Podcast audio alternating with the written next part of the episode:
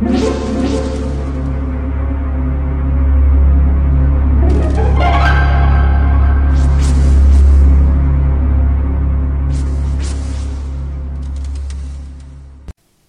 家好，我是小依依，欢迎收听一分钟破案。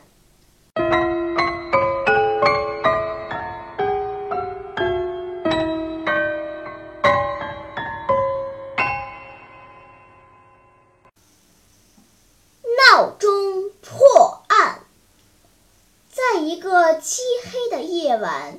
趁着大侦探林恩外出办事的时候，一个盗贼潜入了林恩的公寓。他此行的目的是要在林恩侦探的电话上安装窃听器。他首先从卧室的电话机开始装起，因为这间房子没有窗户，所以即使开灯也不用担心灯光会泄露了自己的行踪。当这个盗贼正往电话上安装窃听器时，忽然听到大门外有钥匙开锁的声音，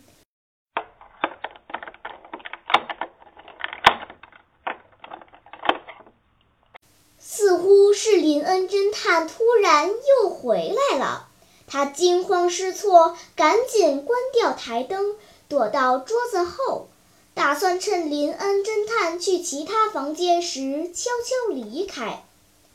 可是林恩侦探进屋之后，并没有去按旁边的开关，而是在黑暗中站了一会儿，好像在观察什么。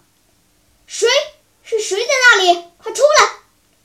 侦探大声地叫着，按了一下墙壁上的开关，灯开了。本不大的卧室顿时亮堂起来，盗贼也藏不住了。盗贼只好从桌子后走了出来。林恩侦探一眼就认出了他。怎么，你在这儿干什么？盗贼忙回答：“我我在这里等你回来呢，好久不见，来看看你。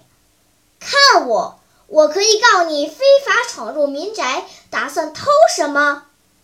什么也没拿啊！可是你是怎么知道我在这儿的呢？盗贼有些疑惑不解。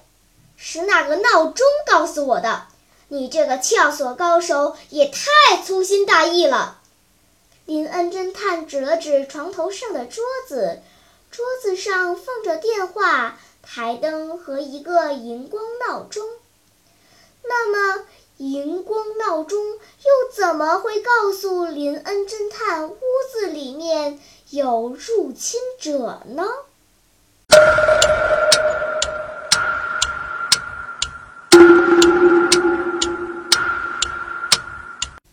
你想出答案了吗？现在是拨开云雾探寻真相的时刻。荧光闹钟表盘上的数字和指针均涂有荧光涂料。荧光涂料如果受到灯光的照射，在灯光消失后的短暂时间内依旧会发光。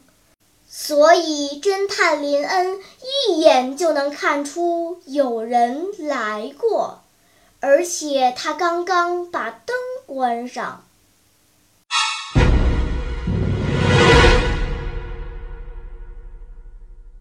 好了，今天的推理结束了。小朋友们，你喜欢听悬疑推理故事吗？如果喜欢，就请关注小依依讲故事吧。在喜马拉雅 FM 上，我将为你呈现更多谜一样的故事。